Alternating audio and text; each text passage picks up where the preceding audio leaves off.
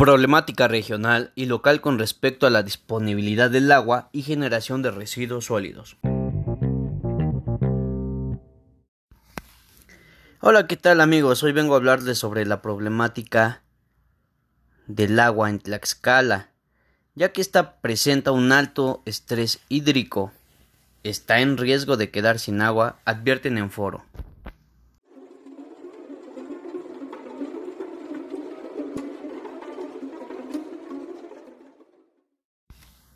Como lo acabo de comentar, el estado de Tlaxcala se encuentra en el lugar 17 dentro de la clasificación de los estados del país con alto estrés hídrico, por lo que presenta riesgo de quedarse sin este recurso natural. Advirtió David Guerrero Tapia, director general de la Comisión Estatal del Agua de Tlaxcala, SEAT y de la Coordinación General de Ecología, CGE. Al inicio del panel forum virtual, Agua, Medio Ambiente y Contaminación en tiempos de pandemia, organizado por la CEAT en el marco del Día Mundial del Agua, aseveró que ante una oferta de agua prácticamente fijada, desigualmente distribuida y a menudo mal empleada, descubrimos por todas partes una demanda en gran aumento. El desequilibrio es masivo, nada permite pensar que pueda acabarse pronto y no de manera natural.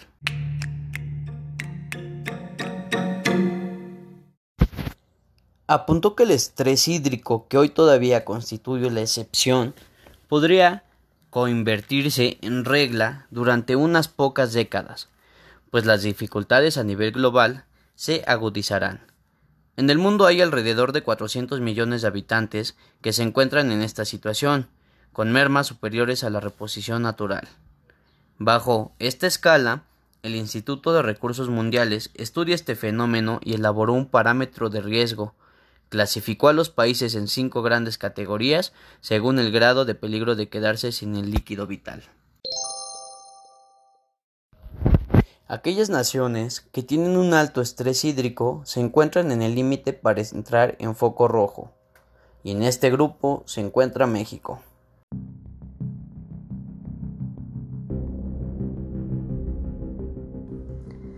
Por lo que de no tomar acciones inmediatas, el panorama es poco alentador, subrayó.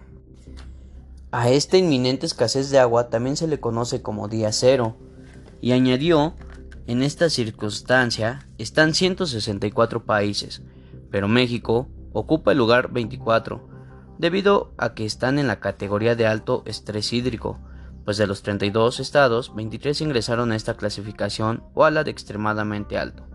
En tanto, Tlaxcala se coloca en el sitio 17. Frente a esta situación, en lo que va de esta administración estatal, se han invertido 49 millones de pesos en obras, en 123 acciones de rehabilitaciones de la infraestructura hidráulica de 52 municipios en beneficio de más de 407 mil personas, indicó. El funcionario expuso que, entre otras cosas, se restablecieron 52 pozos y agregó que en los últimos años también se han destinado recursos millonarios en la reparación de plantas de tratamiento de aguas residuales, por lo que actualmente nueve sistemas de este tipo sanean 1.26 millones de litros de por hora, provenientes de 14 municipios, y afirmó que más de 315 mil habitantes son beneficiados.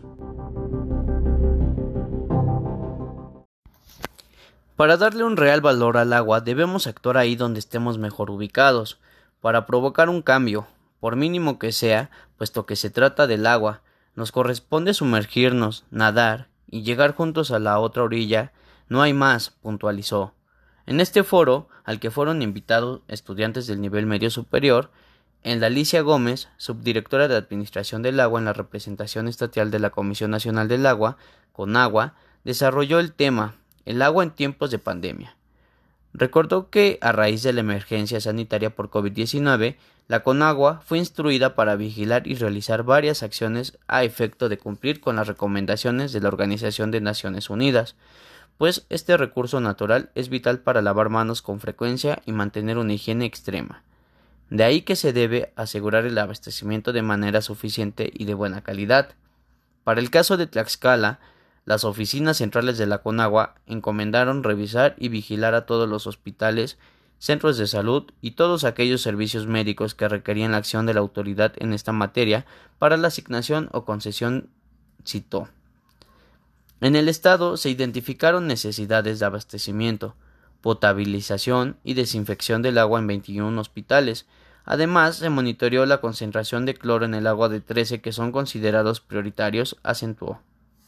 Mencionó que la Conagua trabajó en la atención a zonas prioritarias del país, para lo cual identificó localidades, particularmente pueblos originarios y afromexicanos, así como aquellas que han sido detectadas por la Secretaría de Bienestar, que requieren el servicio en condiciones de emergencia para proceder a asegurar el suministro y regular su situación.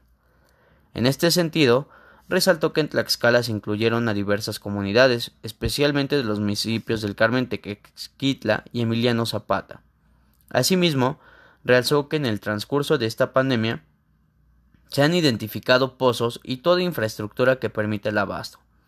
Por si el agua no alcanzaba, además se trabajó en la sensibilización de la población con apoyo de los municipios a fin de dar prioridad al buen uso de este recurso natural, restringir ciertas labores como el lavado de autos y reducir algunos procesos de manufactura.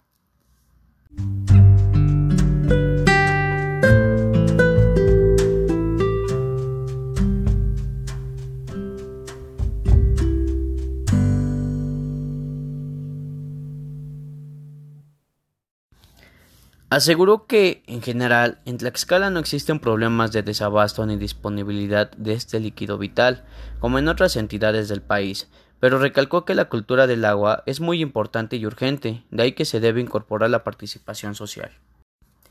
La funcionaria mencionó como ejemplo que antes de esta emergencia por COVID, la Conagua autorizaba títulos de uso urbano por 200 o 250 litros por día, y actualmente solo son 100 litros, por lo que llamó a cuidarla más en tiempos de pandemia. A su vez, Iliana Castillo, encargada del despacho de la delegación de la Secretaría de Medio Ambiente y Recursos Naturales en Marnat y de la jefatura de la unidad jurídica de esta dependencia, expuso el tema el sector ambiental frente a la pandemia de COVID-19. Subrayó que hay necesidades de rediseñar modelos de vinculación con la naturaleza y precisó que en esta contingencia hubo cambios positivos hacia el entorno porque se sanearon mares y cuerpos de agua en general. Se veía la fauna regresando a sus hábitats. Pareciera que durante la emergencia se notó esta situación, pero fue provisional. Pero se generó también mucha contaminación de basura y se ocupó más agua de la normal. El cubrebocas no solo se vio tirado en las calles, sino en los mares, lo cual causó contaminación. Sin embargo, apuntó, el sufrimiento humano ha sido una de las más grandes pérdidas en el mundo, por eso es necesario hacer un llamado a crear conciencia sobre cómo queremos vivir día a día en este planeta. Por tanto, abundó, las ventajas de esta pandemia en el medio ambiente solo son provisionales. Además, ya estamos a punto de incorporarnos y tenemos se genere más afectación de la que se ha vivido recientemente. Muchas gracias a todos y a todas por escucharme. Nos vemos en el siguiente episodio.